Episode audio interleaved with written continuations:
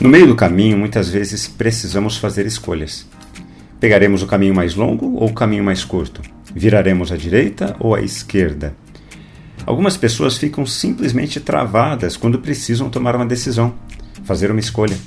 Isso acontece por causa do medo de errar na escolha. Vamos caminhar juntos? A palavra eleição na Bíblia tem um significado difícil para muitas pessoas. Ser escolhido por Deus não depende da capacidade humana, mas da própria vontade divina. E isso põe em xeque a mentalidade religiosa que insiste em se relacionar com Deus na base do merecimento. Outro aspecto difícil com relação à escolha divina tem a ver com o fato de que quem se sente escolhido pode cair na tentação de se julgar superior e melhor do que os outros. Ser escolhido parece ser uma espécie de pedigree espiritual que atesta nossa superioridade. Nada mais religioso, nada mais enganoso. Nos versículos de hoje, vemos que Jesus escolheu dentre as pessoas alguns homens como apóstolos para estarem com ele para os enviar a pregar e a exercer a autoridade de expulsar demônios. Somos chamados por Deus para combater todas as formas violentas da manifestação do pecado em nosso mundo. E essa é uma diferença importantíssima em nossa relação com Deus.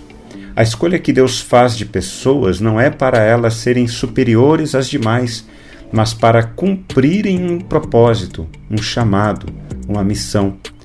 Foi assim com os doze apóstolos, foi assim com Israel, é assim com a igreja. Igreja não é formada por pessoas perfeitas. Igreja é formada por pessoas aceitas. Quando Deus escolhe algumas pessoas, isso não quer dizer que ele está rejeitando as outras pessoas. A escolha de Deus sempre recai em homens e mulheres que são chamados para testemunhar do amor de Deus em um mundo cada vez mais violento. A grande tentação para o povo de Israel foi olhar para o seu chamado e enxergar o que não existia nele. Eles foram chamados para servir e não para ser superiores. Os judeus consideravam a sua eleição um sinal, uma evidência da sua superioridade espiritual sobre as demais nações.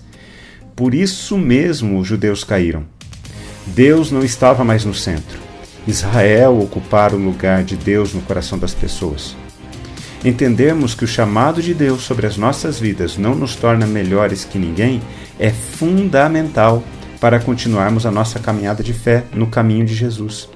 Fomos chamados não para nos apresentarmos como superiores às pessoas, mas para servirmos a Deus, servindo as pessoas. Quando refletimos na palavra de Deus, precisamos responder a ela. Eu quero orar por mim e por você. Bondoso Pai, nesse momento reconhecemos que o seu chamado e a sua escolha não é porque mereçamos, mas sim por uma livre escolha do Senhor. Muito obrigado, porque o Senhor não leva em consideração o nosso currículo espiritual. Dá-nos a consciência de vivermos as nossas vidas para a Sua glória em todos os momentos da nossa existência e que assim seja, em nome de Jesus. Amém. Um forte abraço a você, meu irmão, minha irmã. Nos veremos no nosso próximo encontro, está bem? Forte abraço, até!